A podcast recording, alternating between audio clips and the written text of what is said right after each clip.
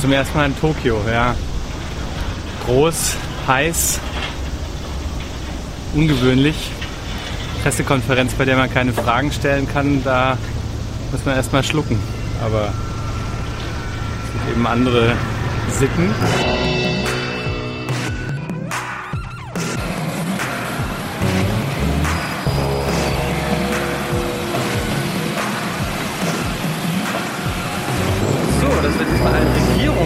Regierungsreisetagebuch. Ich nehme mich mit dem Außenminister Martin Stopp.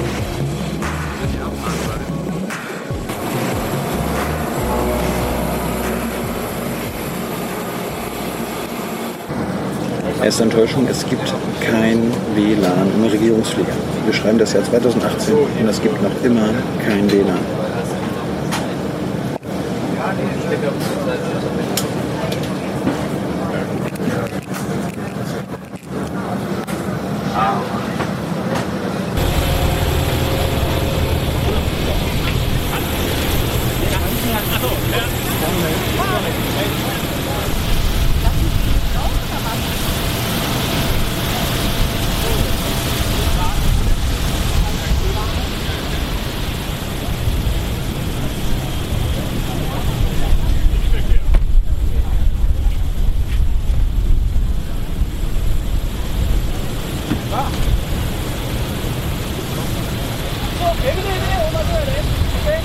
Den kennen wir.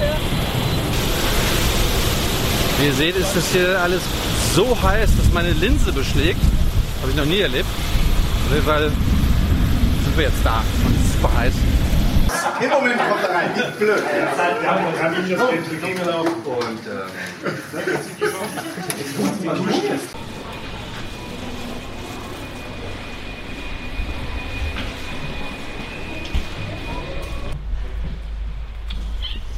So, endlich frisch geduscht. Geht's gleich weiter. Und der Flug nach circa zwei, drei Stunden gab es dann ein Hintergrundgespräch im anderen Teil des Flugzeuges. Das Flugzeug ist in etwa zur Hälfte ein normales Passagierflugzeug. Ne? Ganz normal hinten so die Holzklasse, da mussten wir Journalisten sitzen. Dann weiter vorne ist eine Business Class, da sitzen dann die mitreisenden Bundestagsabgeordneten und Gäste des Ministers. Und im vorderen Drittel, das ist so abgesperrt, das ist quasi der VIP-Bereich, da sind so Büros und eigene Zimmer für den Minister und so weiter. Und in einen dieser kleinen Räume wurden wir dann gebeten. Und dann gab es so eine Dreiviertelstunde ein Hintergrundgespräch. Ja, kann man ihnen Fragen stellen zu seinem ganzen Trip. Äh, also zu Japan, was er den Japanern erzählen will, was er den Koreanern erzählen will, was sein Ziel ist und so weiter und so fort.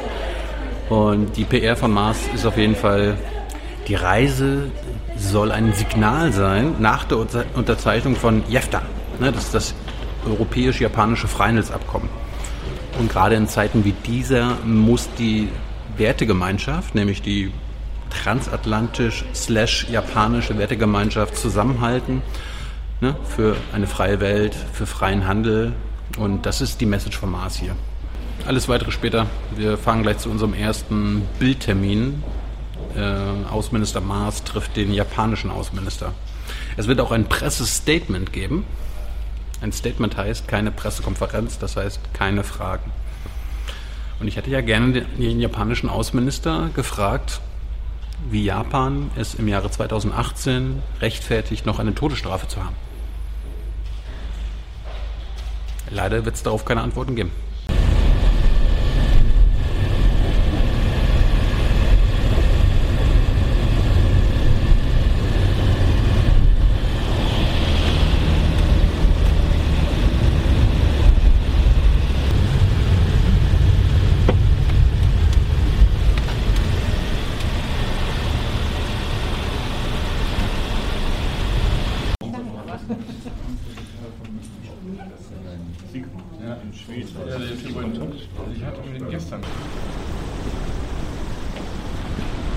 Freust du dich schon auf das Pressestatement? Freust du dich schon, dass du keine Fragen stellen darfst? Ja. Bin mal gespannt, vielleicht ja doch. Ist ja manchmal ein bisschen wirr, was angekündigt wird und was danach dabei rauskommt.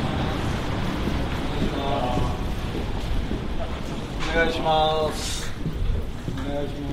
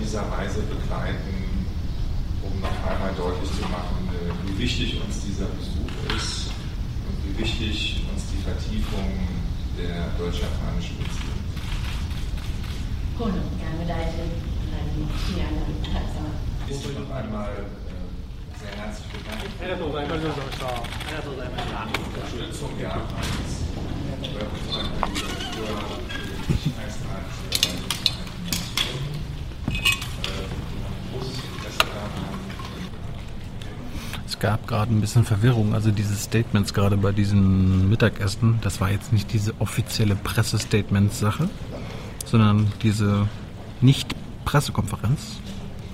Geht gleich los. Ich weiß auch gar nicht, warum hier so viel los ist. Man darf ja keine Fragen stellen. Das Kuriose ist, während wir jetzt auf die Pressestatements der Außenminister warten, hm, was könnten Sie wohl sagen? Ne? Es darf ja keine Fragen geben, also müssen Sie ja alle Antworten parat haben. Haben wir die schon längst bekommen? Das Pressestatement ist schon da, per E-Mail gekommen, bevor es überhaupt abgegeben wurde. Das ist Service. 今の時代こそ、えー日本とドイツが外交という、えーレベルにおきましてより一層の協力を実現できるということが非常によろしく思います、 えこの EPA そしてあの SPA を通じて、えー世界最大の自由貿易圏が、えー誕生されました。でこういった2つの共日独が先般の日 EU EPA の署名に象徴される自由貿易の推進や NPTI を通じた核軍縮不拡散においてまた安全保障分野あるいはアジア中東西バルカンといった地域情勢に関して 一層緊密に協力対話していく決意を共同声明にまとめました Mit diesem Verständnis haben wir über die verstärkte Zusammenarbeit und Dialog zur Förderung des Freihandels, der durch die Unterzeichnung der Japan-EU-Wirtschaftspartnerschaftsabkommen symbolisiert wird, die atomare Abrüstung und Nichtverbreitung durch NPDI, Initiative für Nichtverbreitung und Abrüstung, sowie über die Sicherheitsbereiche und die regionalen Lagen in Asien, im Nahen Osten und im Westbalkan in unserer gemeinsamen Erklärung zusammengefasst. Es freut mich ganz besonders, dass äh, gerade jetzt Europa und Japan in außenpolitisch schwierigen Zeiten noch näher zusammenrücken. Gerade haben Japan und die Europäische Union ein strategisches Partnerschaftsabkommen und ein Freihandelsabkommen unterzeichnet und damit die größte Freihandelszone der Welt geschaffen. Und damit setzen wir ein gemeinsames Zeichen für freien und regelbasierten Handel und gegen Protektionismus. Dass wir aber nicht nur die Wirtschaft im Blick haben, das zeigt die gemeinsame Erklärung, die wir heute hier unterzeichnet haben. Zeiten, in denen das Bekenntnis zu multilateralen Ansätzen für die Lösung gemeinsamer Probleme nicht mehr selbstverständlich ist, ist die enge Partnerschaft äh, mit Japan auch in diesem Bereich von ganz besonderer Bedeutung. Wir wollen uns gemeinsam den Herausforderungen der internationalen Politik stellen. Glaube, dass äh, Japan und Deutschland als Wertepartner in in diesen Diskussionen gerade jetzt ganz, ganz besonders gebraucht werden. Ich möchte auch nicht unerwähnt lassen, dass es äh, mich sehr beeindruckt hat, Japan das 100-jährige Jubiläum der japanischen Erstaufführung von Beethovens 9. Symphonie feiert. Das ist ein überwältigender Ausdruck der Freundschaft und der kulturellen Verbundenheit zwischen unseren Ländern. Und äh, das ist, wie ich finde, etwas sehr Bemerkenswertes. Jetzt freue ich mich auf die Fortsetzung unseres Gesprächs. 以上をもちまして共同記者発表を終了いたします Vielen herzlichen Dank. Hiermit schließen wir die Pressekonferenz. Es war keine Konferenz.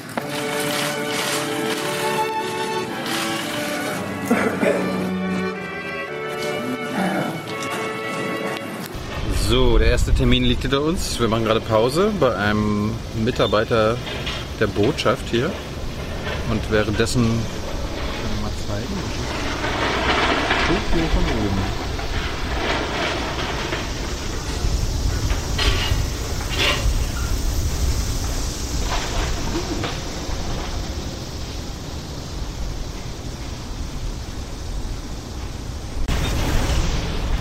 Und wie ist der erste Eindruck? Du bist zum ersten Mal in Tokio, Ich oder? bin zum ersten Mal in Tokio, ja. Groß, heiß, ungewöhnlich. Pressekonferenz, bei der man keine Fragen stellen kann, da muss man erstmal schlucken. Aber es sind eben andere Sitten. Man wundert sich ein bisschen, dass sowas da nicht forciert wird. Äh, In anderen Ländern kriegt man es ja irgendwie auch hin, dass man dann vielleicht mal Fragen stellen kann.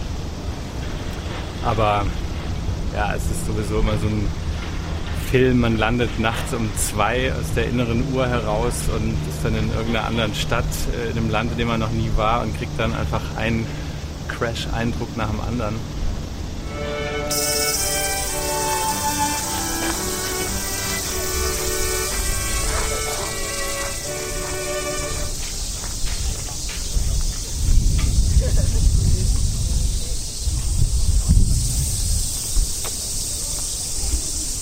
Mittlerweile an einem Tempel angekommen. Ich habe aber noch nicht rausgefunden, wie der heißt. Aber Heiko Maas kommt gleich mit dazu und dann gucken wir, glaube ich, mal rein.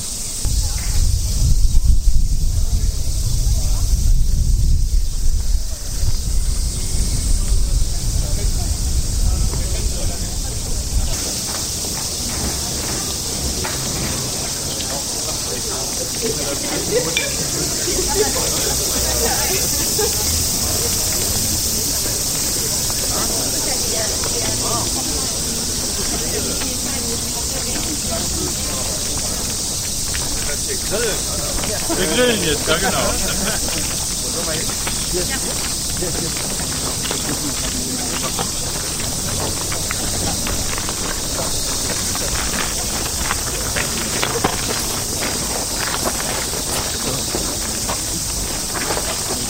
So, Erklärungen haben wir eben schon mal irgendwie gehabt. Ich würde mal sagen, jetzt äh,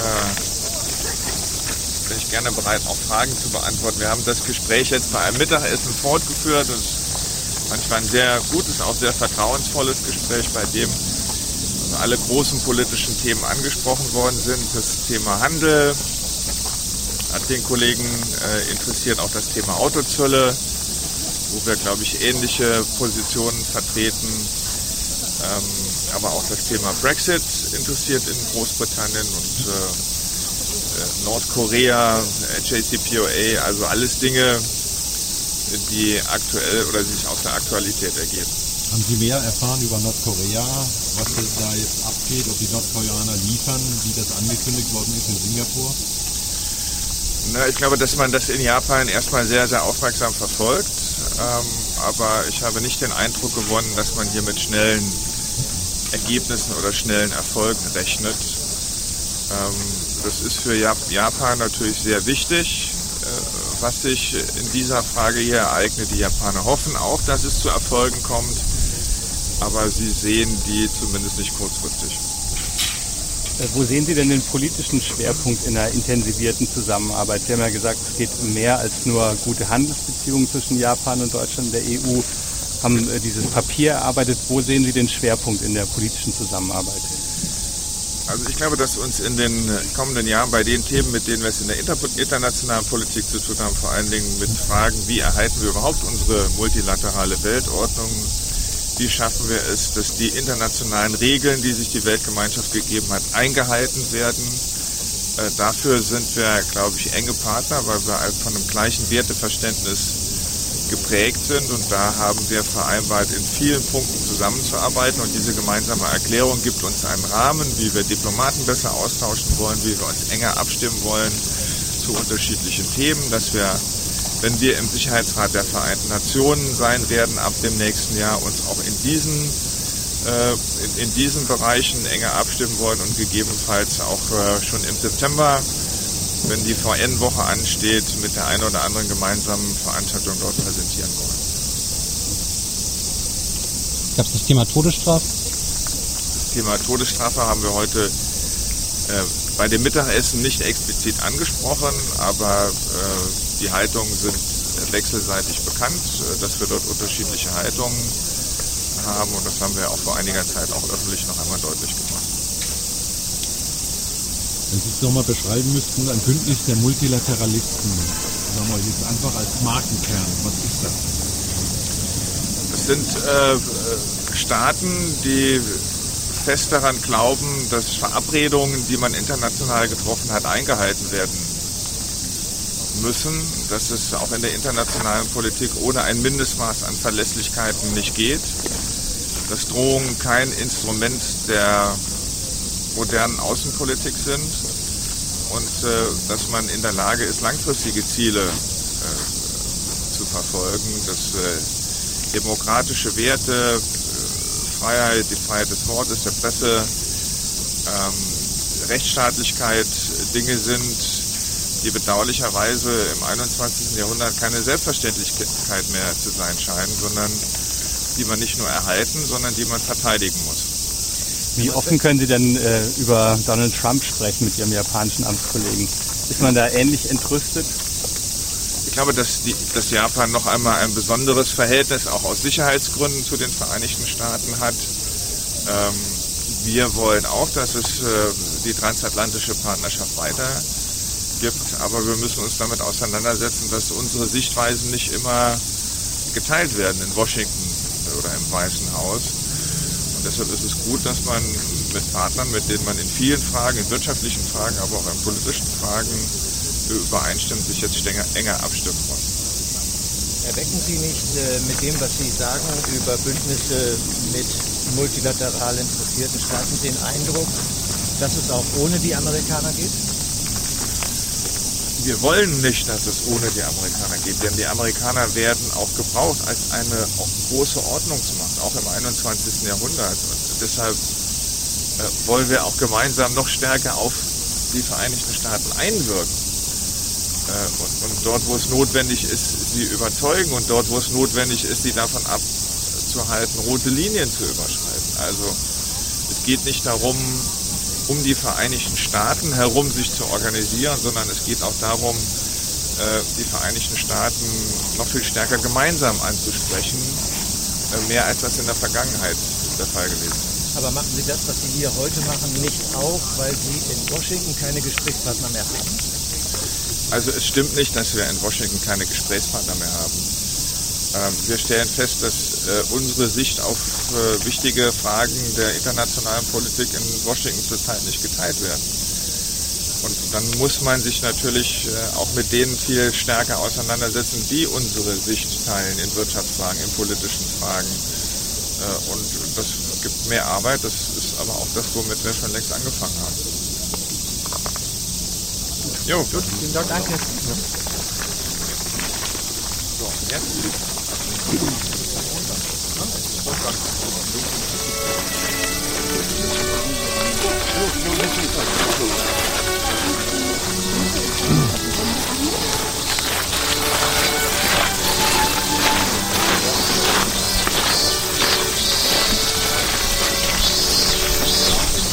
Oh, mir läuft das Wasser.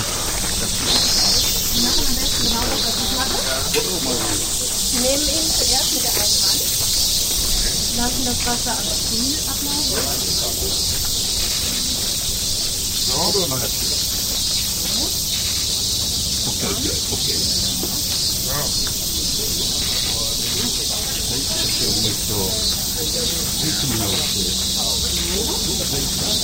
Dann nehmen Sie das Wasser.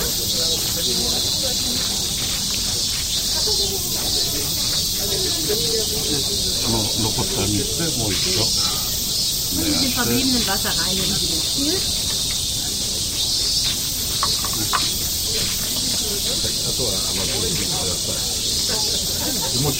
Und dann haben Sie ein Tuch, um sich die Hände zu... Das geht so, das geht so. Ach, volle Mama, die Macht die doch. Dann können Sie gerne im Handtuch. Okay, danke schön. Der Sommer wird uns noch lange, lange erhalten bleiben. Wir haben in Europa gerade eine Hitzewelle, aber das ist eher eine trockene Hitzewelle dort. ヨーロッパでも熱帯になりますでもあのカラッとした暑さですそうでしたね。あのお邪魔した時も非常にそういう印象がありました。 Ja, ich war auch einmal in Deutschland, auch im Sommer. Da hatte ich auch so den Eindruck, dass es trocken ist.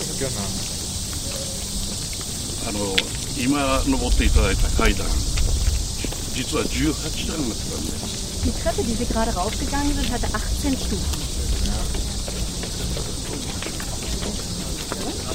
ってここは25段あります。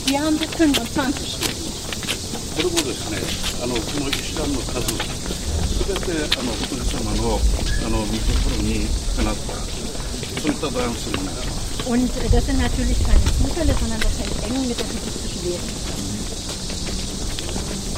あのこれからお参りいただくのが、これがあのメイの本堂と言われる。Wir gehen jetzt in die Haupthalle unseres Tempels. まあどうぞはい。Bitte. あの中央の方にこちらがですね私どもであの大切にさせていただいている阿弥陀如来という仏様です Die Buddha-Statue, die dort verehrt wird, ist äh, die Statue des Amida Buddha. はい、はい、でこの仏様は、まあ、実はあの全ての人一人漏れることなく幸せな境地へとお導きをしたいなが全ての人を救いしたいそういうあの御心の仏様です Der Amida Buddha zeichnet sich dadurch da aus, äh, dass er bestrebt ist, allen Menschen, egal welchen Alters, in welcher Lage sie sind, äh, sie ins Paradies und zur Glückseligkeit zu führen und ihnen zu helfen.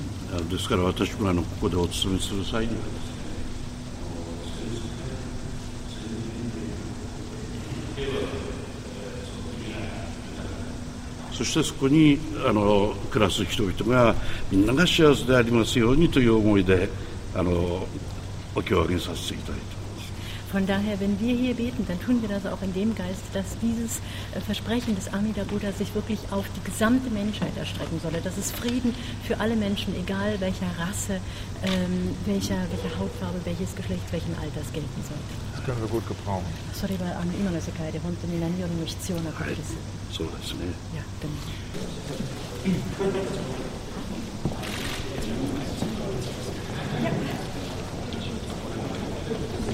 Ja.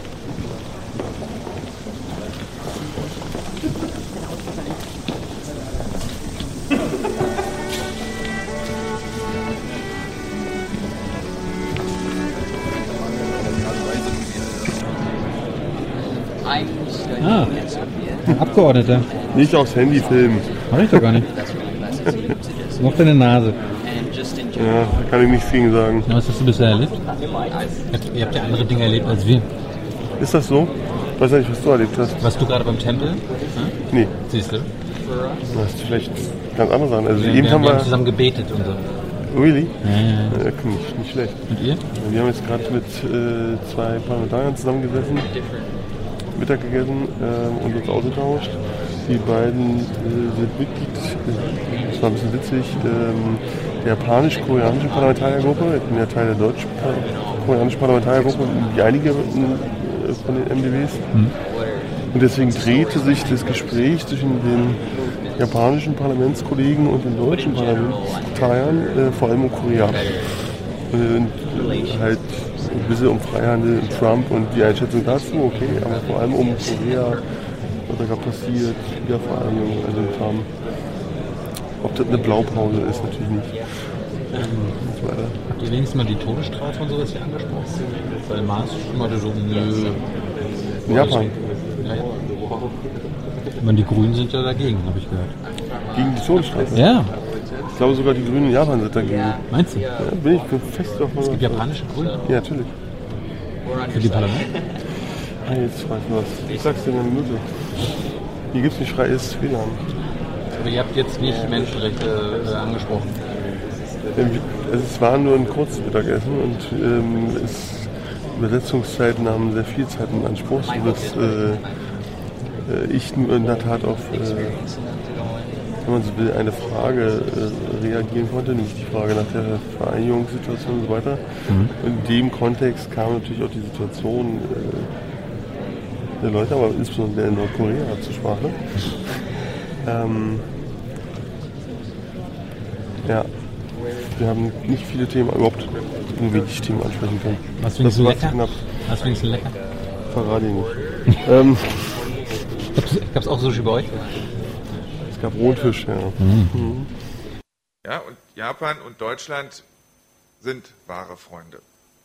Und darum ist es auch kein Zufall, dass die erste Asienreise, die ich als Außenminister unternehme, mich zuerst nach Japan führt.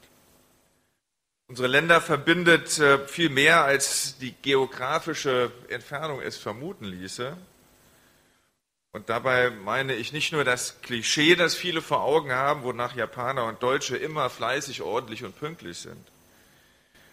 In den angesagten Stadtteilen von Berlin, von Düsseldorf und Frankfurt gehört Rahmen inzwischen zu den Grundnahrungsmitteln. Junge Leute in Deutschland lieben Manga, An- äh, Anime, Cosplay, Bücher von Haruki Murakami stehen regelmäßig ganz oben auf unseren Best Bestsellerlisten in Deutschland.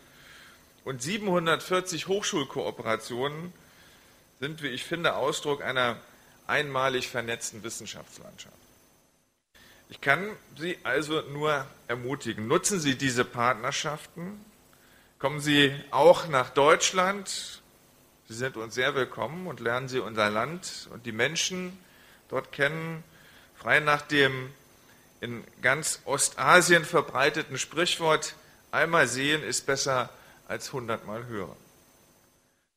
Und für uns Deutsche verkörpert Japan wie kaum ein anderes Land auch die faszinierende Mischung aus Treue zu Tradition und rasantem technologischen Fortschritt.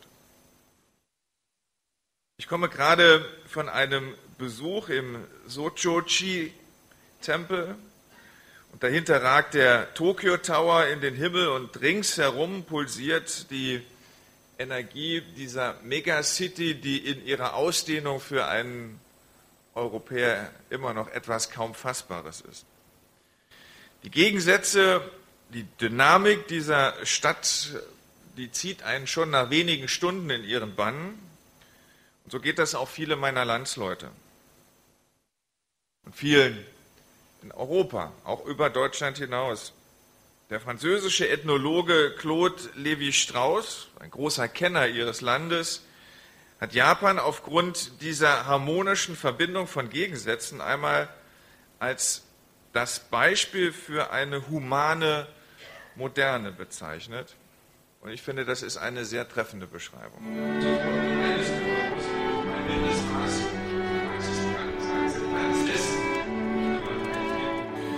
In dieser weltpolitischen Lage brauchen wir, wie ich finde, einen deutsch-japanischen Schulterschluss, weil es auch ein Schulterschluss von Wertepartnern ist.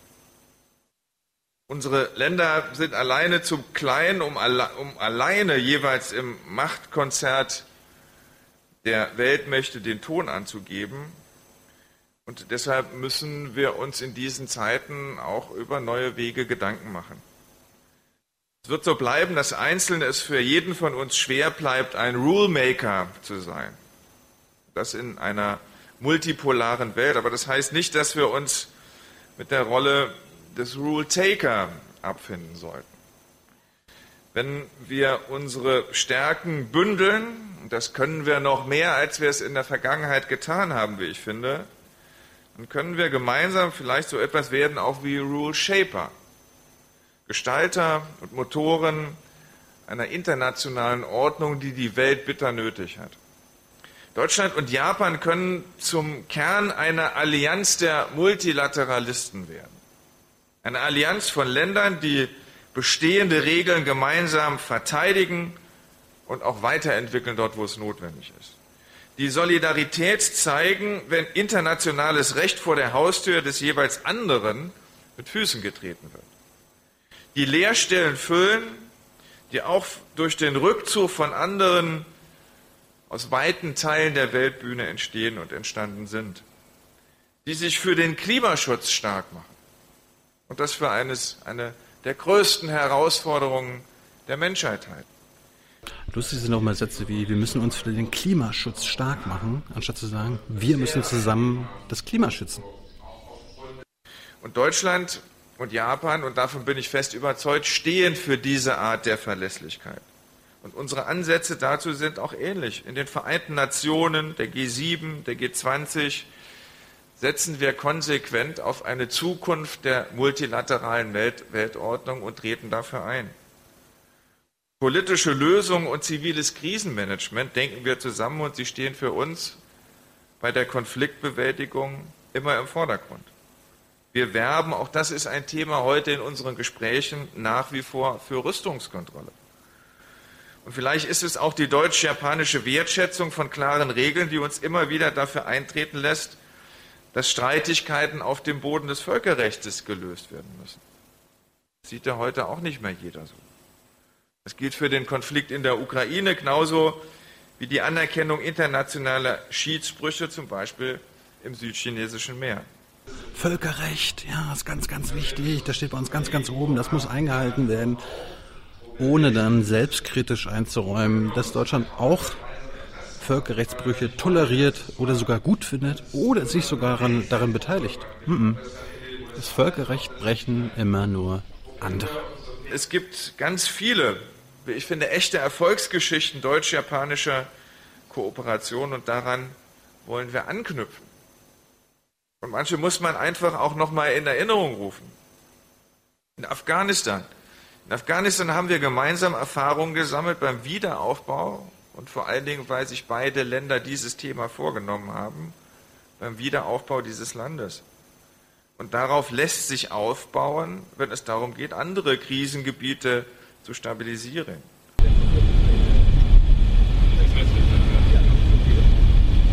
So, wir machen jetzt gerade einen kleinen Zwischenstopp noch. Ähm, Heiko Maas wird den Ministerpräsidenten, den Regierungschef von Japan treffen. Na, wer ist das? Wer ist das? Na, genau, der AB. Na, ist leicht zu merken. A, B, C, D, E, R, A, B. Und wir dürfen irgendwie Fotos machen. Mehr gibt es nicht. Keine Pressekonferenz, kein Pressestatement, gar nichts. Sonst kommen wir gerade vom deutschen Botschafter, von seiner Residenz. Da gab es eine kleine Veranstaltung, einen Umtrunk und so weiter. Und es wurde über künstliche Intelligenz gesprochen. Da habt ihr jetzt nichts verpasst. Also, Heiko, wir warten. Hier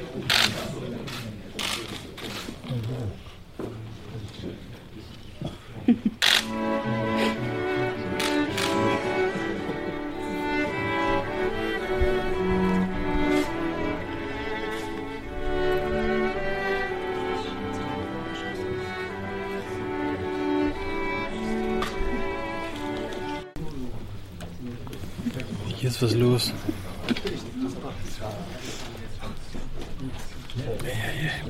Alles durchreguliert.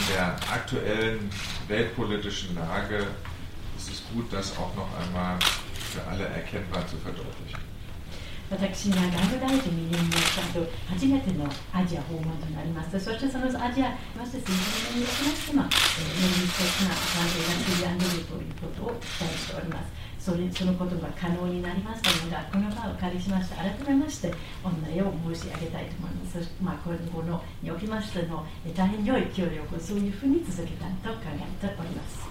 それではお願いします。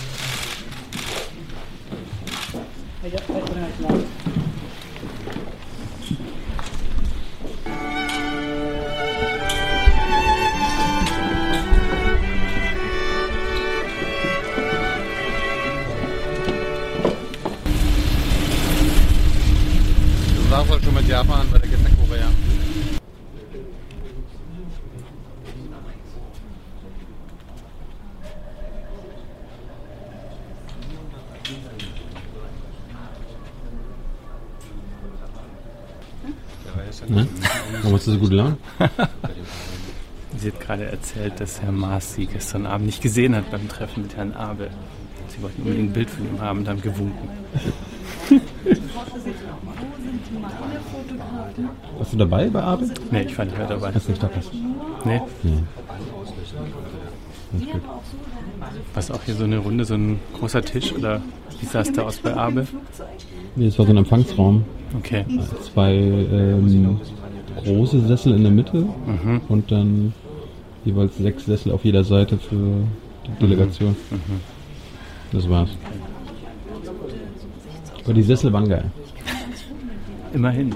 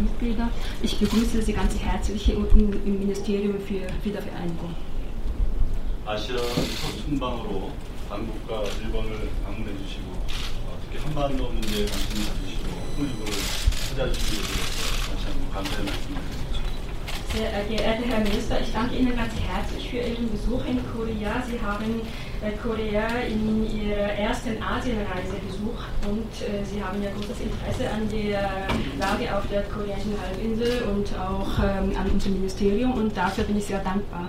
Sehr geehrter Herr Kollege, sehr geehrter Herr Minister, ich will mich ganz herzlich für die freundliche Begrüßung bedanken. Ähm, Sie haben darauf hingewiesen, dass es uns ein besonderes Anliegen gewesen ist, bei meiner ersten Asienreise auch Ihr Land zu besuchen, weil Deutschland nach dem Zweiten Weltkrieg lange ein geteiltes Land gewesen ist.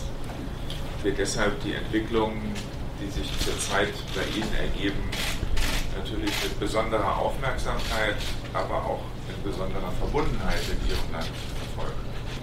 Auch wenn die deutsche Wiedervereinigung schon über 25 Jahre zurückliegt, werden in Deutschland, äh, wenn wir die Entwicklung in Ihrem Land äh, betrachten, Erinnerungen wach, auch wenn die Lage sicherlich nicht vergleichbar ist.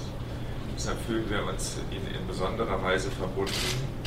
Deshalb will ich Ihnen die äh, volle Unterstützung der deutschen Bundesregierung zusichern bei dem Prozess, in dem Sie sich befinden dort, äh, wo wir gebeten werden und in der Lage sind zu helfen, werden wir das äh, mit großer Überzeugung. So, das war's auch schon wieder im Wiedervereinigungsministerium. Leider sind die Räume jetzt ziemlich grau. Ich hoffe, dass sich das im Außenministerium, wo wir jetzt nächstes sind, von ändern wird. Kurze Pause, was macht man so eine kurze Pause? Man geht nochmal ins Hotelzimmer zurück und da informiere ich mich gerade. Sehr objektiv. Sehr objektive Nachrichten. Sowas fehlt uns noch in Deutschland. Fox News, die Fuchs-Nachrichten, Immer sehr empfehlenswert. Ansonsten geht es jetzt gleich weiter. Und zwar zur südkoreanischen Außenministerin. Und dort soll es tatsächlich eine Pressekonferenz geben. Das heißt, mit Fragen von Journalisten an die beiden Außenminister. Und danach, danach geht es an die Grenze. An die nordkoreanisch-südkoreanische Grenze. Eine Demarkationslinie. Und ich hoffe, dass keiner aus unserer Delegation auf die Idee kommt, rüber zu machen, um in Nordkorea politisches Asyl zu beantragen. Vielleicht habe ich ja Glück und es gibt irgendwie noch eine spontane Begegnung zwischen Heiko Maas und äh, Kim Jong-un. Vielleicht gibt es ja dann sogar noch eine spontane Pressekonferenz mit mehr als zwei Fragen. Kim, komm, das kannst du. Heiko auch.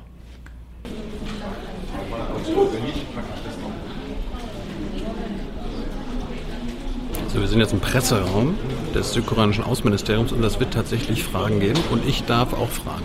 Ich darf nämlich die südkoreanische Außenministerin fragen. Was ich frage, verrate ich noch nicht. Und mal schauen, was passiert.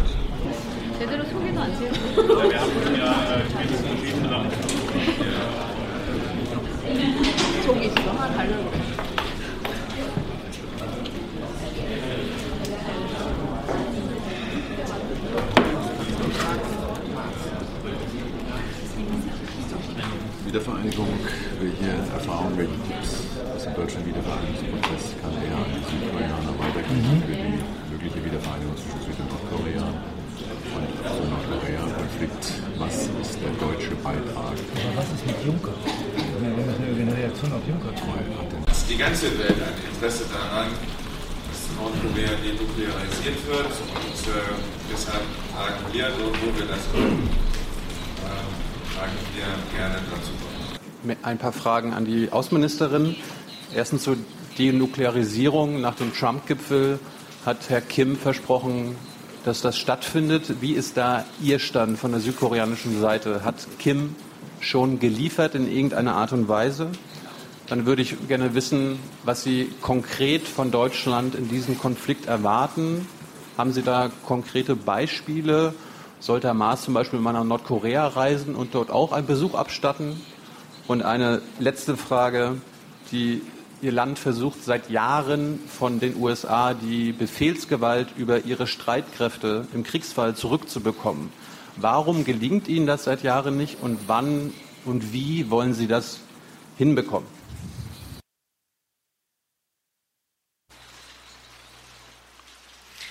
예, 그 북 한이 그, 그 남북 정상회담 또 Durch den zwei aufeinanderfolgenden Gipfeltreffen zwischen beiden Koreas und den USA und Nordkorea haben wir die Bereitschaft der Denuklearisierung deutlich gezeigt.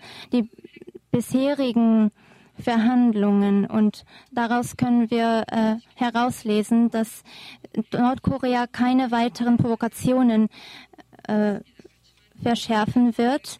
Und Nordkorea hat auch die Bereitschaft gezeigt, hat auch die Atomanlagen geschlossen. Und die, äh, die Prüfstände für Raketenstart hat Nordkorea auch äh, vernichtet. Und solche Prozesse sind eigentlich sehr positiv anzusehen. Und wie Herr äh, Minister Maas schon erwähnt hatte, ist es wichtig, dass wir solche Schritte weiterhin überprüfen. Deutschland ist ein Hauptpartner Koreas und auch ein zentraler Staat der EU. Und da das Problem äh, Nordkoreas ein globales Problem ist, müssen Deutschland und auch die globale äh, und die äh, globale Welt gemeinsam dafür einsetzen, damit wir die Denuklearisierung schaffen. Aber gleichzeitig ist die koreanische Regierung der Aus äh, Ansicht, dass wir die Sanktionen des Weltsicherheitsrats gegenüber Nordkorea weiterhin festhalten müssen. Und ich hoffe auf weitere Zusammenarbeit mit Deutschland.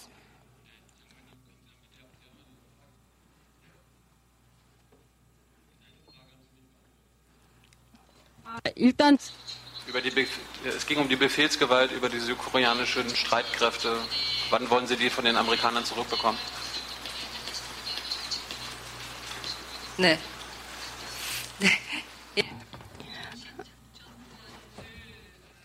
Über die Befehlsgewalt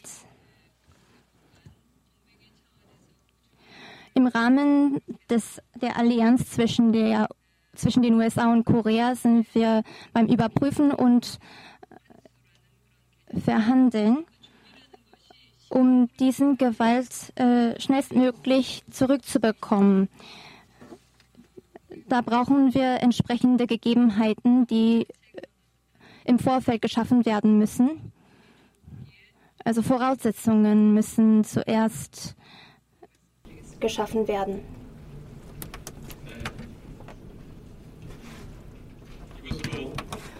Somit werden wir die Pressekonferenz beenden. Herzlichen Dank.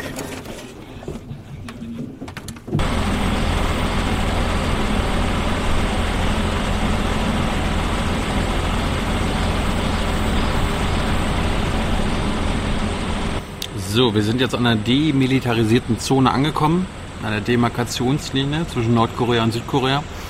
Die Reisegruppe bekommt gerade einen Vortrag wir schauen mal kurz rein. Uh, in the south, the building Freedom House, Minister of Unification is here, and in the north, Panmunjom. If you see the numbers, numbers, one can say North Korea have a big numbers uh, uh, if you see the, the, the military strength. But the development of the power grid, like all the development in North Korea, cannot follow. They don't have the money, they don't have the, the, the, the system in place. And that shows that the, the the race towards modern armed forces cannot be won by the North. So naturally, what is happening, then you develop something that can uh, compensate. Usually we say chemical weapon is the weapon of the poor, while atomic weapon is the super weapon of the poor. poor. If you can build that, you have a deterrent system. And it's what Kim Jong-un did.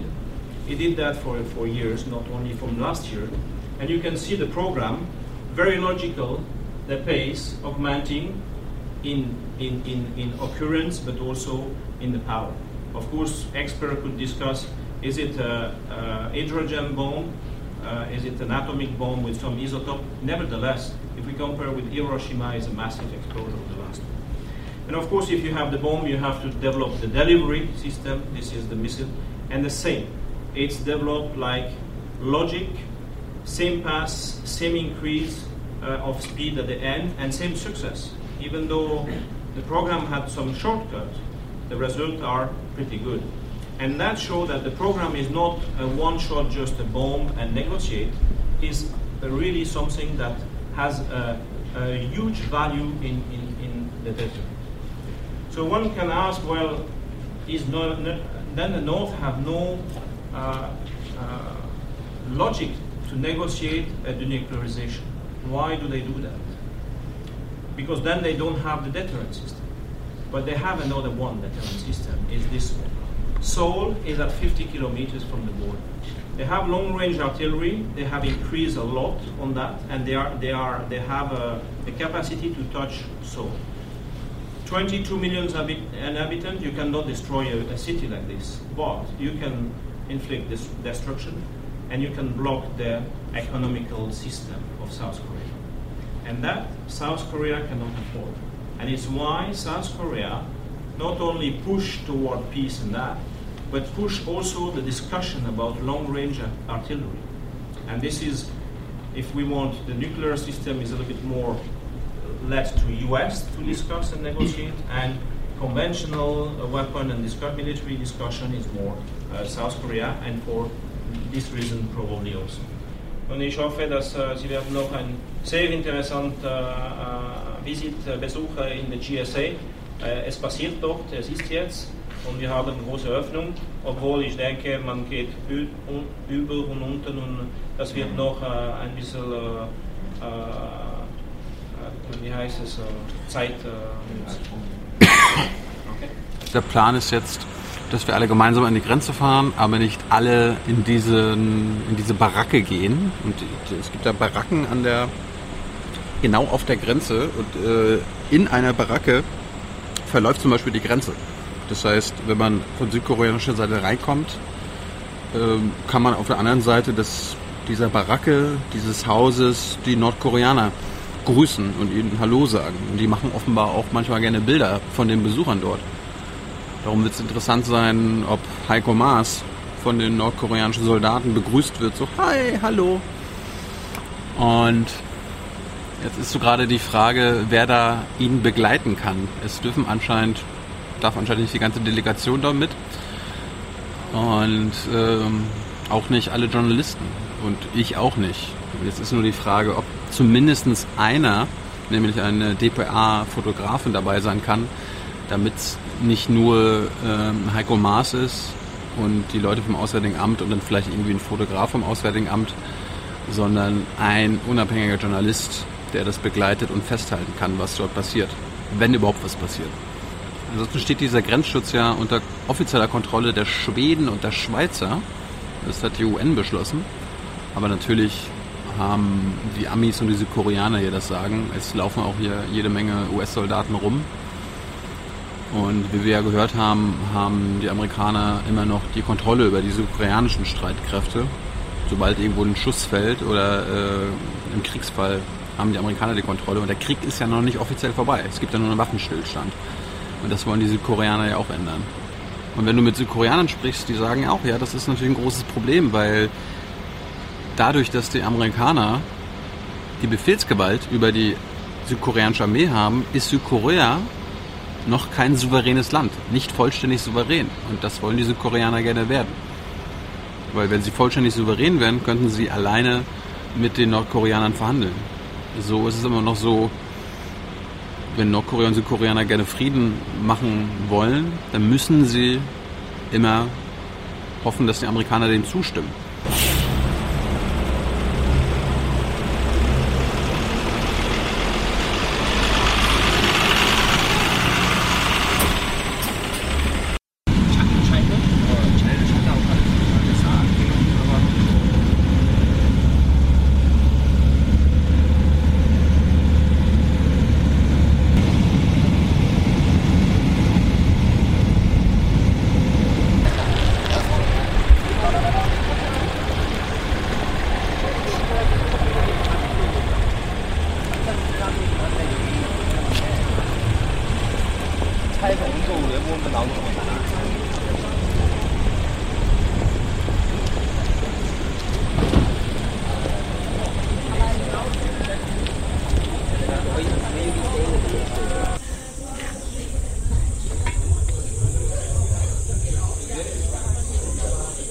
Schon schön, ne? So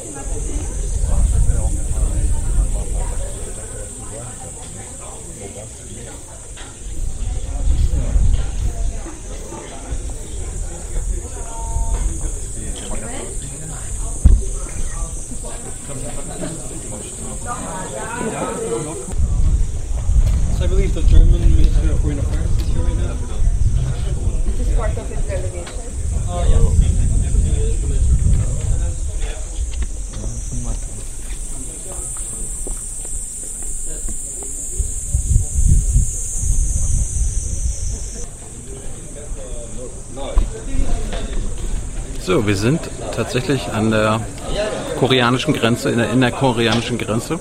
Man sieht nicht viel, es ist ziemlich schwül und stickig. Wieder im Hintergrund, werde ich gleich mal einblenden, seht ihr die größte Flagge der Welt. Das ist die nordkoreanische Flagge, die da weht.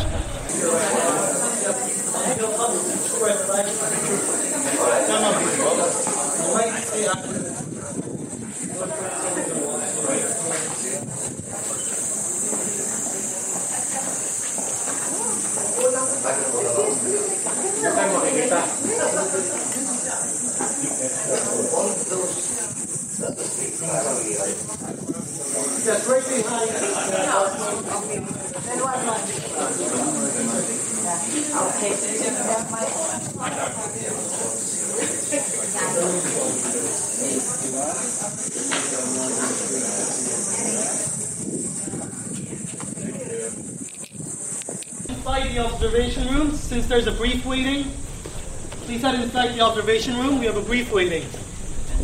Oh, ein Brief wartet auf uns. Dafür gibt es hier jetzt die Miniaturfassung. Für das, was man vielleicht nicht kann.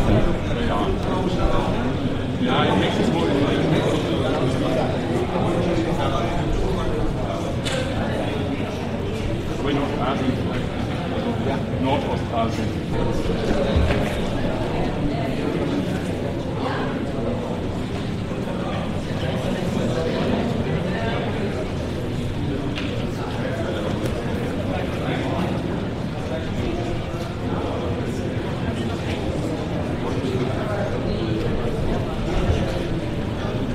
Da wohl eine Atombombe hochgegangen.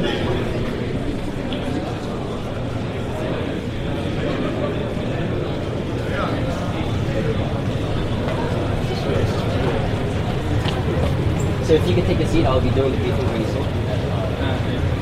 300,000, yes. The city behind Kiso. Yeah, city behind the complex. Behind it. Not this. No, no, no, no, no. Oh, not this. Uh, that's the complex. So it was a bunch of factories.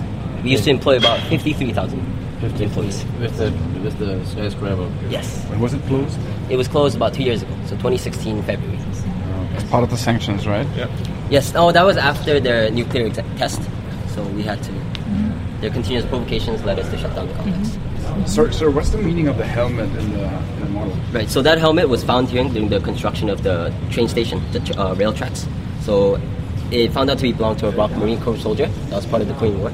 So it's on display on this one. Thank you. No problem. Sir. What do they do? Uh, most of them are into farming, so Yes. within that area, Yes. in the it's all lawns. And actually, some people do have have regular jobs back in the city, Yeah. so they're free to move out and come back in. Okay. They just have a curfew, as uh, far as I know. Okay. Since it's a very sensitive area Yeah. inside the DMZ, Yeah. we have to make sure that all the people are safe and Yeah. present. In fact, in the past, there was actually a kidnapping case from the north Okay. for people within that village. So we're very kind of secure. Do they uptight. come over sometimes? Not anymore. The crossing doesn't happen. Um, actually, last year, about uh, November, the no- North Korean soldier crossed Yeah. into defected to South Korea. Yeah, they defected. Yes, at the J station. That's right there. Okay. Can we see some military outposts from North Koreans from, here? Yes, uh, North Korean guard post is right in front of us on the top of the hill, which is. Uh-huh. Um, do you see that lake on the right? Yes. That lake, and then if you go a bit more left, there's a hill. And on the very top, the small white buildings. And if you look through the binoculars, it's actually Do, do you see a difference uh, in their behavior, let's say, compared to one year ago or so? Um, Recently, like last month? No, not from this uh, current uh, observation uh, post. Have you ever gotten the chance to talk to your to a North Korean soldier? No, no, no. Not at all.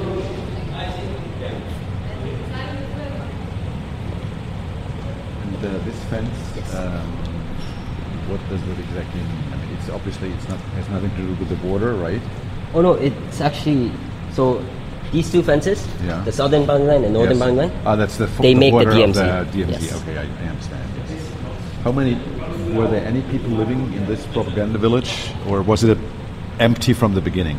It was empty in the beginning, so it was made for fake purposes Yeah. as a propaganda. Yeah. But then after the com- uh, complex was made, some workers began living there. Ah, and if you actually look at it, you can see still see some people walking around and riding bicycles. Oh, I see. So I So would they're assume that they're for still the reopening of Kaesong. maybe, or they just reside there. 'cause they- When was it built? This propaganda village in the first. Um, these two villages were agreed as part of the Armistice Agreement, which was 1953. Okay. But exa- the exact date of the I understand. yes, construction, I'm not sure. Good. How long, how long are you serving? How long, how long do you have to serve? So our service is 21 months. Um, I enlisted last year, February, so I'll be discharged in November this year. What are you going to do afterwards? I used to be in school in Hong Kong, so I'll go back to Hong Kong to finish my studies. What are you studying? Economics and finance. Good choice. Thank you. Na? Na? Wie ist es so? War noch nie hier, selbst? Du bist doch hier Deutsch-Koreaner oder Ja, aber auch Warst du noch nie hier? Ich war noch nie hier. Ja, ist schon. Sieht ja erstmal alles nur grün aus. Ne? Man sieht natürlich die Grenzanlagen da und da. Ähm, Wie üblich ist es eine nicht natürliche Grenze, sondern mal wieder eine menschliche. Ne? Eine mit einer krassen Geschichte so, das wissen wir auch alle. Und ja, die spannende Frage ist, wie lang bleibt diese unnatürliche Grenze bestehen? So. Und was muss passieren, damit äh, auch diese Grenze aufhört, da zu sein? Hast du irgendwas gelernt jetzt die letzten Tage, wie sich das Also ich habe wirklich was gelernt, und zwar das bei den Südkoreanern, ähm, dass es durchaus mehrere ja, Fraktionen innerhalb der Bevölkerung gibt und wirklich ein großer Teil, auch gerade der Teil, der sich gerade in, der- in der Regierung ist, ähm, schon wirklich ernsthaft danach sucht, äh, da sich Nordkorea anzunähern.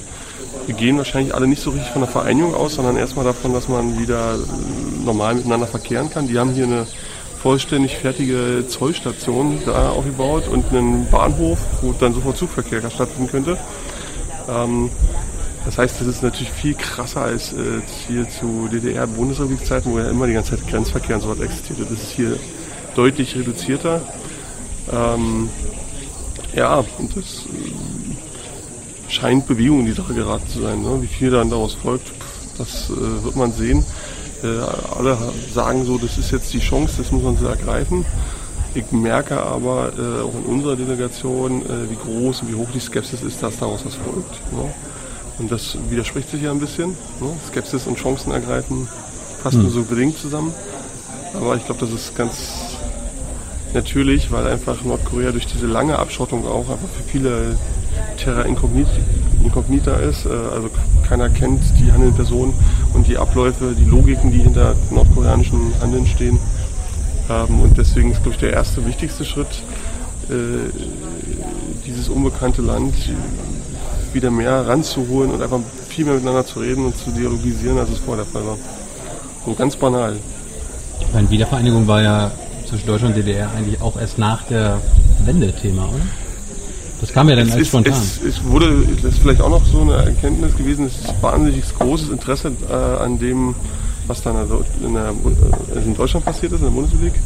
Ähm, wurde auch schon verschiedentlich danach gefragt. Ich sage immer, es kann keine Bl- Blaupause sein, weil erstens, es gab hier nicht diesen Koreakrieg in dieser, also in dieser Schärfe. Wir hatten einen Kalten Krieg, aber es ist nicht ansatzweise vergleichbar.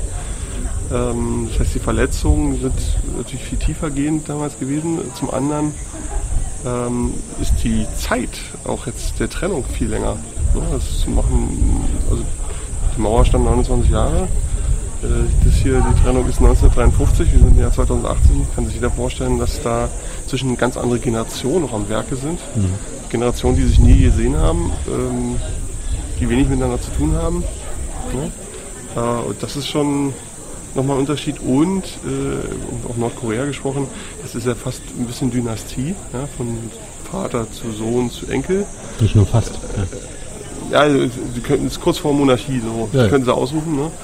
Ähm, das hatten wir in der DDR auch ein bisschen anders. Und was halt vielleicht auch noch sehr wenig vergleichbar ist, ist, äh, dass ich nie, überhaupt nicht weiß oder einschätzen kann, inwieweit es eine Bewegung gibt, die da auch in Nordkorea Unzufriedenheit äußert. Also diese friedliche Revolution oder Wende, ähm, ob es da eine Chance dort gibt. Also Kim Jong-un hat sich jetzt bewegt, muss man sagen. Ne? Er ist nach Singapur gefahren, das ist ja eigentlich für ihn jetzt auch eher unüblich gewesen. Äh, der hat verhandelt. So, das, das heißt ja auch, dass der auch im, bei sich im Land da einiges äh, erklären muss. Ne? Also man muss sich vorstellen, er erzählt, äh, also die ganze Familie erzählt seit Jahrzehnten, die Amis sind der böse, böse Feind und dann gibt es da die Bilder, die so auch im ganzen Land ausstrahlen, wo der lächelnd und freudig erregt da dem äh, auch noch einem relativ krassen US-Präsidenten die Hand schüttelt. Also das muss für so den einen oder anderen Militärattaché äh, in Nordkorea bestimmt schon befremdlich gewesen sein. So, also das, das kann man aber, also das, da haben wir jetzt hier wenig Neues gelernt, wie äh, Kim dann das bei sich so klärt. Ne? Also wir haben viel über die südkoreanische Sicht der Dinge kennengelernt. Ne? Nee, ihr, ihr wart ja bei diesem äh, Wiedervereinigungsminister. Wir mussten Genau. ja dann irgendwann raus. Was haben die euch für Fragen gestellt? Also, ähm, wir haben explizit auch, also es war fast eher so, dass wir auch Fragen gestellt haben. Ne? Ähm, es war explizit so, dass auch dort die Frage ähm, stand, was kann man helfen, äh, welche Rolle soll Deutschland da spielen, was gibt es da für gegenseitige Erwartungen. Ähm, das hat sich bei der, beim Treffen mit der Außenministerin auch nochmal bestätigt, dass äh, da durchaus die Erfahrungen aus der Bundesrepublik also interessant, interessiert zur Kenntnis genommen werden. Ja? Also äh, nur so eine Geschichte, die Außenministerin hat quasi sich, also wahnsinnig viele Nordkoreaner mussten nach dem Koreakrieg auch flüchten in, im Süden ähm, oder sind gegangen. Ja? Also, da ist es hm. eine spannende Frage äh, im Detail. Äh, und jetzt gibt es die Frage, ob man darüber verhandeln müsste, ob die ihren Grund und Boden zurückkriegen können. Das ist eine Geschichte, die kannten aus äh, bundesrepublikanischen DDR-Zeiten. Ne? Und da gibt es ja viele Verwerfungen dran. Und deswegen, das ist schon, also da gibt es sicherlich Erfahrungen, die man austauschen kann, wie man es anders vielleicht auch besser machen kann. Oder wo zumindest die Probleme liegen, dass man sich darüber bewusst wird. Ja. Wir müssen, glaube ich, weg. Ja. Ups. Herr Maas, was denken Sie denn, wenn Sie über diese, über diese Grenze hinweg gucken? Kleinen Augenblick noch. Bitte. Naja, ich denke auch schon an Deutschland zurück und als Deutschland ein geteiltes Land war und äh, diese Zäune, die hier stehen, die Mauern. Ähm, ja, das ist, äh, das ist schon bemerkenswert, wenn Dinge, die man jetzt seit über 28 Jahren hinter sich gelassen in einem Land äh, in Europa hier noch einmal sieht. Äh, und das in so einer aktuell aufgewühlten Situation, das ist schon sehr bemerkenswert und auch beeindruckend. Was haben Sie in der Baracke erlebt? Naja, das ist auf der Grenze stehen, über die Grenze gehen und hinter der Glasscheibe nordkoreanische Soldaten äh, 20 Zentimeter entfernt von einem mit einem Fotoapparat stehen zu sehen, ist ein skurriles Bild und eine genauso skurrile Erfahrung. Jetzt ist ja in die Sache, in die Entwicklung hier ein bisschen politische Bewegung gekommen durch das Treffen der beiden äh, Staatspräsidenten und äh, durch das Treffen von Kim mit äh, Trump. Wie beurteilen Sie die Chancen, dass das hier einen guten Weg nimmt und in Richtung einer Normalisierung der Beziehung mittelfristig gehen könnte zwischen Nord- und Südkorea? Ich glaube, wenn es jetzt nicht gelingt, weiß ich nicht, ob es jemals wieder gelingt. Ähm, wir sind durchaus skeptisch, weil wir auch viele enttäuschte Hoffnungen in Südkorea erlebt haben, weil in Nordkorea Ankündigungen nicht umgesetzt wurden, Versprechungen nicht eingehalten worden sind.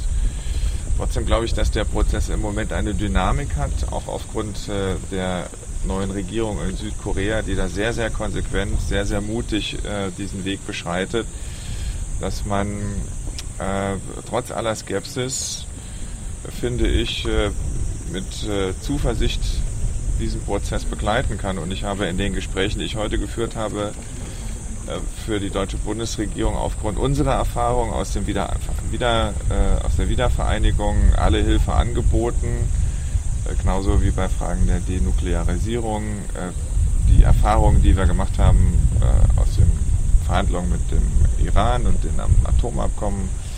Also es wäre, glaube ich, ein gutes Gefühl, wenn Deutschland hier einen Teil dazu beitragen kann, dass eine Grenze, so wie wir sie kannten, die unser Land getrennt und gespalten hat, äh, irgendwann hier in der, Nord der koreanischen Halbinsel verschwindet. Gibt es denn überhaupt noch eine Neugierde der Südkoreaner auf ähm, den Prozess der Einheit, den es bei uns gegeben haben? Sie haben ja selber gesagt, es ist 28 Jahre her, was also das wirtschaftliche Zusammenfügen von so zwei unterschiedlichen Systemen angeht.